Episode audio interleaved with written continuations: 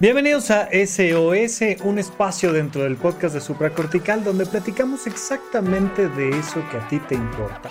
Escuchamos un mensaje de voz y de ahí platicamos de aquello que nos ayuda a todos a elevar la calidad de nuestra vida. Vamos a comenzar con nuestra primera pregunta. Hola Rafa, soy Irene. Te mando mi audio desde Guanajuato y es para decirte que te admiro muchísimo, que te escucho desde que tuve oportunidad de conocer tus podcasts. Y mi pregunta es la siguiente. Eh, tengo una relación de tres años. Em, siento constantemente que no soy merecedora de este chico, porque este chico es alguien triunfador y me siento muy insegura y en mi inseguridades, genero muchos celos hacia él. He querido trabajar con ellos. Em, no sé cuál sea la solución porque hemos tenido discusiones en las que creo que a veces pareciera mejor terminar porque eh, no puedo, creo que mis celos no son a reclamarles, sino a expresar mis emociones y al, y al eh, validarlas, pero no he podido encontrar ese equilibrio en el que no sienta celos, en el que entienda que él me puede querer como él me quiere como puede y no como me gustaría que lo hiciera y que la atención que le brinda a otras mujeres no tiene que ser la misma que me brinda a mí porque creo que es a lo que le tengo celos a a la atención que le brinda a otras mujeres que me gustaría que me brindara a mí. Así que me gustaría tu consejo y muchas gracias por darnos tan buenos programas. Muchos saludos. Querida Irene, muchísimas gracias por tu pregunta, súper importante y además vuelves a tocar un tema que hemos estado platicando una y otra y otra vez aquí en el podcast de Supracortical, que es el tema del síndrome del impostor, del síndrome de la impostora, esta idea de no soy suficiente, no lo merezco, no, ya he recomendado muchísimas veces un libro, ya les he comentado sobre el episodio del perfeccionismo, ya, ya hemos comentado eso. Pero vamos a centrarnos un poquito más en el tema de los celos. Los celos surgen cuando traemos metido adentro de nuestra cabeza una idea muy estúpida. La creencia de que alguien nos pertenece y que el poseer a ese alguien es igual a nuestra felicidad. Cuando esas dos cosas las tenemos bien metidas en la cabeza, pues empiezan a surgir los celos. ¿Por qué? Porque entendemos que existe la posibilidad de que una persona decida irse con alguien más o simplemente abandonarnos. Eso puede pasar. Y si yo creo que se va a llevar mi felicidad, pues por supuesto que me pongo a la defensiva. Así es que cuando trabajamos el tema de los celos, lo que trabajamos al final de cuentas es la autoestima, es decir, el querernos a nosotros mismos, es decir, sustituimos esa idea por la idea de que nosotros somos suficientes para ser feliz a nuestro propio ser.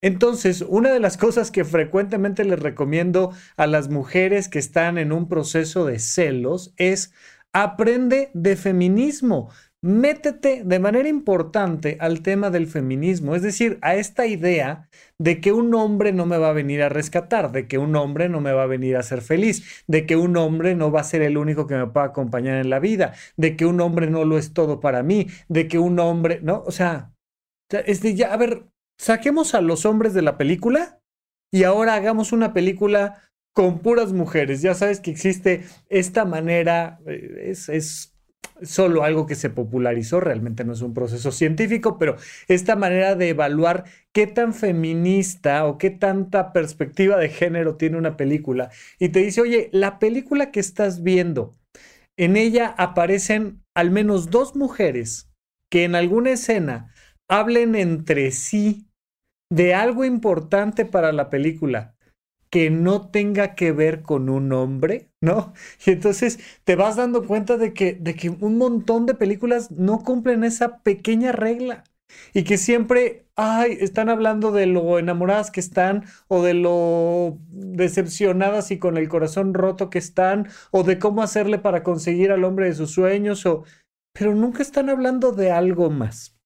Eh, recientemente eh, pusimos en horizonte1.com, en la plataforma donde tengo mis cursos en línea, además tenemos sesiones de cine debate. Y hace unos dos o tres meses platicamos sobre la película Whip It, Chicas sin freno.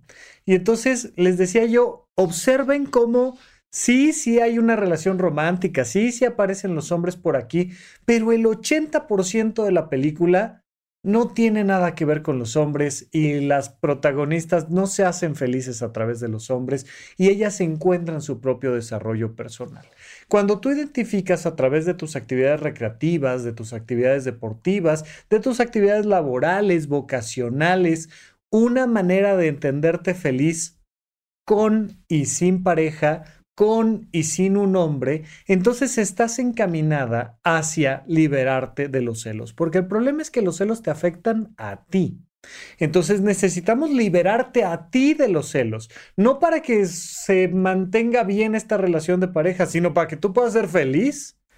Además, como consecuencia, habrá mayor probabilidad de que haya una buena comunicación en pareja. Pero oye, es que cuando mi novio le está poniendo atención a una colaboradora de trabajo o cuando mi novio le está poniendo atención a sus amigos, entre los que se incluye una amiga muy guapa, o cuando mi novio le está poniendo atención a su prima en una reunión familiar y a mí me dan celos. Ok, en esos momentos, enfócate y dedícate a algo que a ti te haga feliz sin él. Tú busca también tener actividades sociales sin él donde te la pases increíble. Tú busca tener actividades laborales sin él que te hagan sentir realizada. Tú busca tener actividades deportivas sin él donde te hagas sentir bien contigo misma. Y entonces vas a encontrar un elemento fundamental en las relaciones de pareja. Ahora en, horizonte1.com, en el curso 5, vamos a platicar de soltería, pareja y familia. Tres maneras de vivir que tenemos que entender a profundidad. Y vamos a entender la dinámica de las relaciones de pareja. Y en las relaciones de pareja vamos a entender que la pareja no existe, que lo que existe son dos individuos conviviendo en pareja y que por tanto esos individuos se tienen que realizar para tener algo que aportar a la pareja. La relación de pareja es como una cuenta bancaria donde tú pones tu 50% y donde yo pongo mi 50% y entonces la relación de pareja crece, crece con base en lo que el individuo está aportando a la relación de pareja. Por supuesto que esto no significa que no vaya a haber reglas en pareja. De hecho, tengo un episodio del podcast que así se llama, Reglas en pareja, porque toda pareja debe de tener límites y acuerdos de comunicación. Entonces tú y yo nos tenemos que poner de acuerdo porque somos una pareja, totalmente de acuerdo. Y vamos a ver que dentro de esta relación de pareja que tenemos tú y yo, esto se vale, esto no se vale, esto es correcto, esto no, esto amerita tarjeta amarilla y esto amerita tarjeta roja. Si esto pasa, se acabó la relación de pareja pero sin amenazas. Nada más son las reglas del juego y el proceso de comunicación. Entonces, cuando entendemos esta mecánica, entendemos que los individuos pueden seguir siendo individuos y aportando a la pareja y que la pareja puede seguir siendo pareja porque hay límites bien claros que se mantienen y se respetan. Si entendemos esta dinámica, van bajando los celos porque dejo de pensar que me perteneces, porque dejo de pensar que me vas a hacer feliz, porque dejo de pensar que si rompes las reglas yo voy a tener que estar aquí para reclamarte y para hacer cumplir las reglas. No, si rompes las reglas se acabó la relación de pareja, pues eso es así de fácil. Y, y ya. Pero yo tengo que luchar contra mi propio síndrome de la impostora desarrollando mis capacidades artísticas, motrices, intelectuales, las que me digas y me voy a sentir yo bien conmigo misma y voy a darle lo mejor de mí a alguien más. Bien, te agradezco muchísimo tu pregunta. Vamos con la siguiente. Hola Rafa. Eh, primero que nada, muchísimas gracias tanto por tu podcast como por Horizonte 1. La verdad es que me ha cambiado muchísimo la vida. Este, mm, tengo muchísimas dudas, pero eh, una de las dudas que me gustaría ver si es posible resolver es este, cuáles son las implicaciones del sexo en las relaciones afectivas. Eh, ¿A qué me refiero con esto? Este, eh, uno pensaría que puede tener sexo con cualquier persona y que, no sé, simplemente se trata de un rato y que después la relación afectiva va, a continuar siendo igual. Sin embargo, eh, he notado que el vínculo se modifica muchísimo, aparte de que, no sé, eh, con las personas alrededor empieza a acarrear muchísimos, no sé, o sea, empieza a tener como muchas implicaciones tanto en las dos personas involucradas como en las personas del entorno, ¿no? Como en las personas que se relacionan con estas dos personas que están implicadas. Eh, no sé si se entiende mi pregunta, pero este, pues sí, eh, prácticamente la, o sea, la pregunta sería, ¿cuáles son las implicaciones del sexo en una relación afectiva que no es como una relación de pareja, sino como una relación afectiva pero, pero amistosa? Gracias. Espero me haya dado a entender. Gracias. Mariana, querida, muchísimas gracias por tu pregunta. Oye, varias cosas. Primero, te agradezco que estés suscrita a horizonte1.com y por tanto Supongo que a estas alturas ya tienes disponible el curso 4, que es erotismo y castidad, y que cuando me hiciste la pregunta todavía no estaba disponible, pero hoy por hoy ya está en Horizonte 1 todo este curso maravilloso de 20 horas de contenido hablando sobre las implicaciones de la sexualidad en la vida humana, ¿no? Entonces, por favor, por favor, si estás suscrito a horizonte1.com, Ve el curso 4 de erotismo y castidad. Siguiente. Además, recuerda que tenemos las sesiones de preguntas y respuestas. Entonces nos vemos, los suscriptores de Horizonte 1, nos vemos en, en Zoom y platicamos y ahí podemos detallar mucho más la pregunta que me estás haciendo. Entonces no olvides entrar a las sesiones de preguntas y respuestas de Horizonte 1. Y finalmente, con todo gusto, platico esto que me estás preguntando. Oye, Rafa, ¿cuáles son las implicaciones de que dos personas tengan encuentros sexuales en sus emociones, en la manera en la que conviven y en su relación con todos los demás? Ah, pues muchísimas. O sea, las implicaciones aplican para lo sexual, para lo emocional, para lo racional, para lo práctico, para la comida, para, todo. Oye, ¿cuáles serán las implicaciones de que dos personas eh, vayan al cine todos los miércoles. No son pareja, no, no, no, pero dos personas van juntos al cine todos los miércoles durante un año.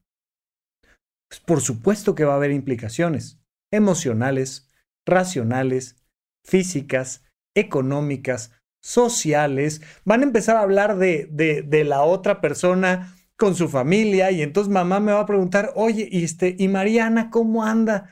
Pues, ay, mamá, pues no, nada, nada más vamos al cine, ya por eso, pero, pero la viste, les gustó la película, se la pasaron bien. No, oye, pues si estás yendo al cine con ella todos los miércoles, pues van a saber de ella y te van a preguntar por ella en la familia, en el trabajo, en la escuela. Tú misma vas a empezar a generar una relación emocional diferente con alguien con el que vas al cine. Y entonces, pues nos vamos al cine y, hola, oye, ¿te gustó la película? ¿Y por qué sí? ¿Y por qué no? Y ya no digas tú, si nos vamos a ver desvestidos y en privado, pues claro que va a tener implicaciones emocionales, cognitivas, o sea, todas las implicaciones.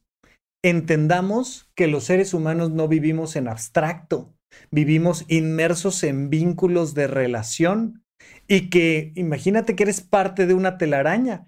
El simple hecho de que te muevas tantito a la derecha, pues cambia todos tus vínculos con todos. Y si te mueves tantito a la izquierda, pues cambia de nuevo tus vínculos con todos los demás.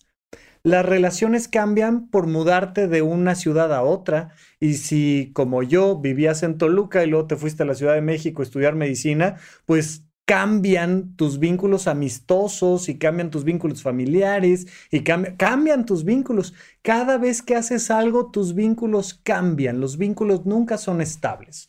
Entonces, en el mundo de las actividades sexuales, tú puedes decidir tener encuentros sexuales con alguien que no es tu pareja. Por supuesto que va a haber modificaciones en ese vínculo a todos los niveles. Pero lo importante es que entendamos a qué estamos jugando. Tú y yo vamos a tener encuentros sexuales entre nosotros, pero no somos pareja. Por tanto, no hay un acuerdo de exclusividad. Por tanto, no hay un acuerdo de obligaciones eh, afectivas, tal. Eso no significa que no vas a empezar a crear en mí una relación emocional importante. Oye, es la persona con la que me acuesto desvestido y en privado. Claro que va a haber un, un algo y claro que vas a ser importante y claro que si un día te duele la rodilla, te voy a preguntar, oye, ¿cómo estás? ¿Estás bien? Oye, ¿necesitas que te lleve algo de la farmacia? No, tú y yo no somos pareja. Pues no somos pareja, pero nos acostamos. Entonces, evidentemente, voy a empezar a tener una relación emocional especial contigo. Ahora, si tú me dices, oye, hoy no nos vamos a ver, pues porque voy a salir con una chica que, que estoy esperando a ver si se da algo, pues yo no te puedo reclamar porque ambos tenemos un acuerdo de no exclusividad. Yo no te voy a decir que no. Entonces, de lo que se trata con todas las relaciones de pareja, no de pareja, todas las relaciones humanas requieren límites y acuerdos, requieren límites y comunicación. Entonces, tú y yo vamos a establecer que por supuesto que va a haber implicaciones de nuestra vida sexual a nivel emocional, cognitivo, familiar, social, económico. Pues claro que sí.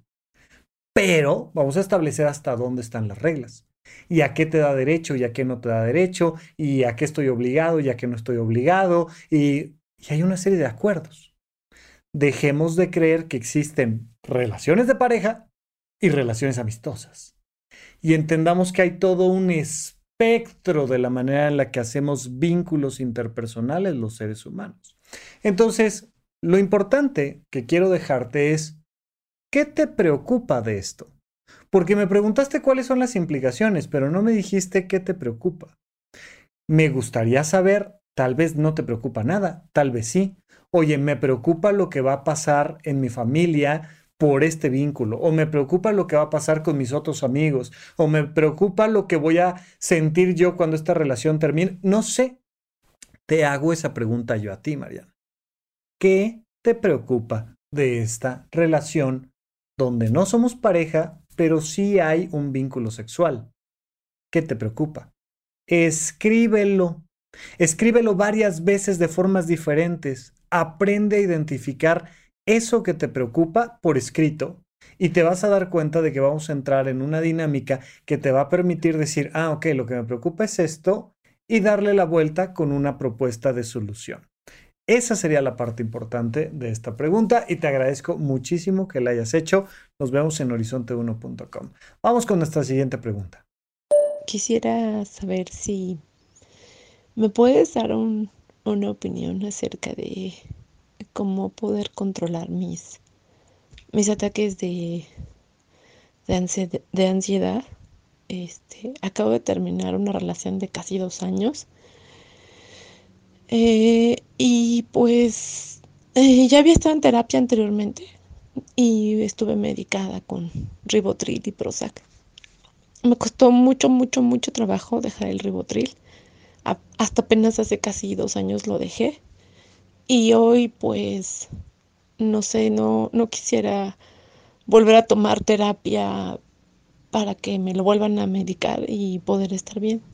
La verdad es que hago ejercicios de respiración, intento hacer eh, pues todo lo que tú dices acerca de comer bien, dormir bien, hacer ejercicio y tener actividades recreativas, pero pues un día estoy bien y al otro día no y así.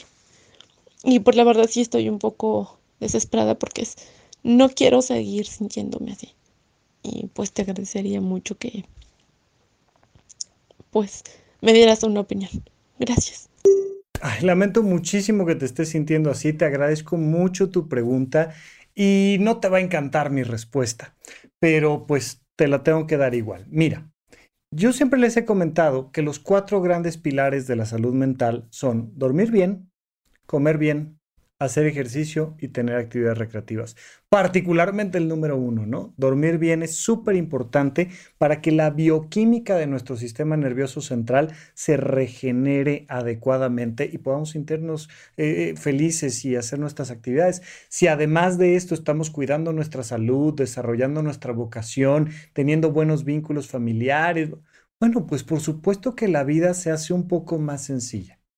Sin embargo, si existe la psiquiatría, es porque a pesar de eso, a pesar de el deporte y de la vocación y de los vínculos y a pesar de que muchas veces hagamos las cosas bien, pues podemos enfermar de nuestras emociones y podemos presentar cuadros de ansiedad y de depresión. Entonces, si tú me dices, Rafa, estoy haciendo todo lo que me toca a mí y a pesar de eso no puedo con mi ansiedad, te voy a decir, pues es que estás enferma de tu ansiedad. No lo sé, pero si previamente ya acudiste a una consulta psiquiátrica, si previamente ya te dieron un diagnóstico, previamente ya te dieron un tratamiento y te sentiste mejor aunque te haya costado trabajo dejarlo, y ahora de nuevo te estás sintiendo mal, y a pesar de que estás haciendo todo lo que está en tus manos para sentirte bien sin medicamentos, pues existe una altísima probabilidad de que lo requieras de nuevo. Pero esto no es un tema de gusto. Me dices, es que yo no quiero volver a tomar medicamentos. No, ni yo tampoco quiero tomar medicamentos, ¿no? O sea, yo no ando por la vida diciendo, ay, oh, ay, qué bueno que hoy vienen cinco personas que se mueren de ganas de tomar medicamentos. No, vaya, o sea, pues cuando nos da una gripa horrible, imagínate que te da una neumonía y entonces dices, ay, qué ganas de que me den antibióticos. No, me dan ganas de sentirme bien, no de meterme medicamentos al cuerpo. Queremos estar sanos, no estar medicados, definitivamente.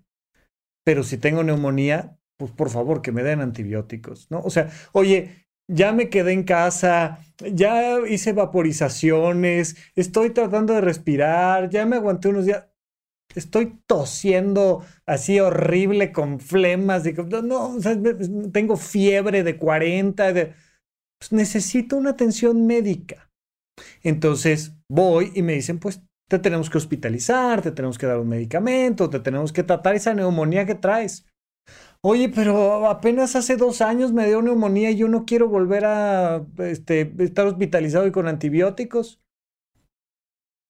E, entiendo, pero tienes neumonía. Mira, aquí está tu placa de tórax, aquí está la neumonía. Hay que atender esa neumonía. Entonces, creo yo que es muy importante que esto lo platiques con tu psiquiatra. Y varias veces que estoy dando consulta, la gente me dice, Rafa, no quiero medicamentos. Y entonces platicamos una hora y checamos y vemos en qué punto vamos del cuadro depresivo, del cuadro ansioso.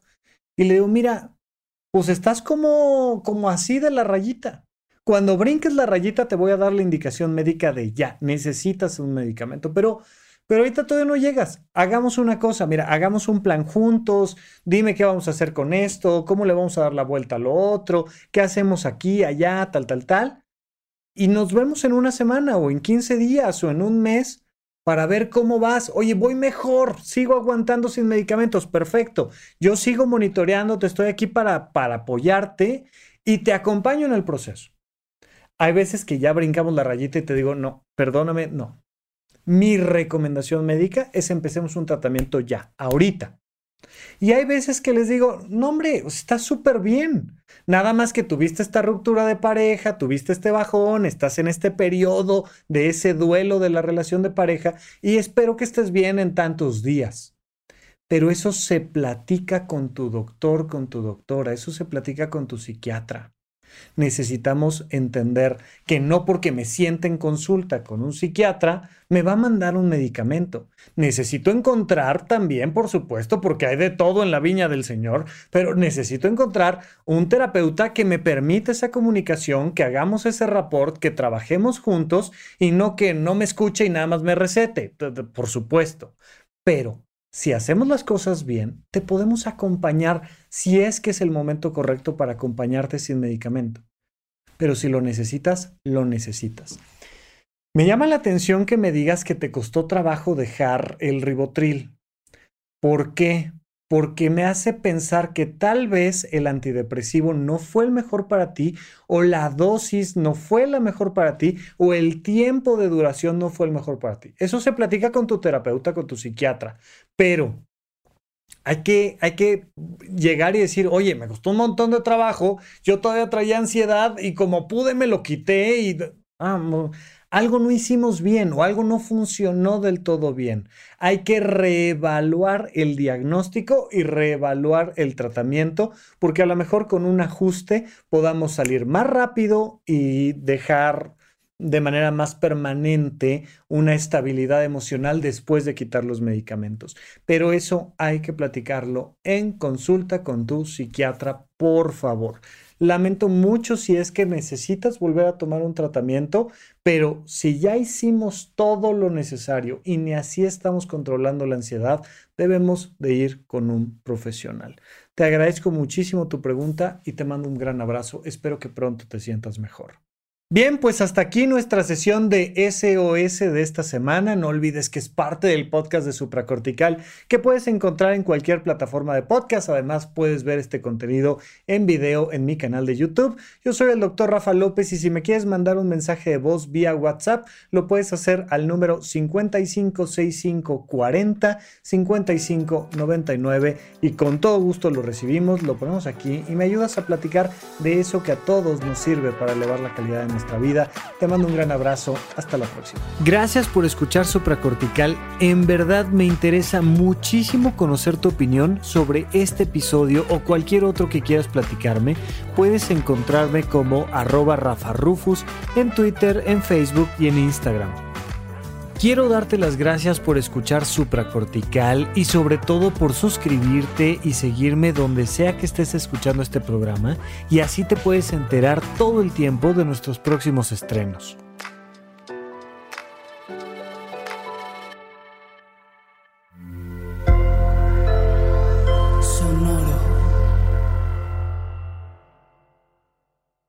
En Sherwin Williams somos tu compa, tu pana, tu socio, pero sobre todo somos tu aliado, con más de 6.000 representantes para atenderte en tu idioma y beneficios para contratistas que encontrarás en aliadopro.com. En Sherwin Williams somos el aliado del PRO.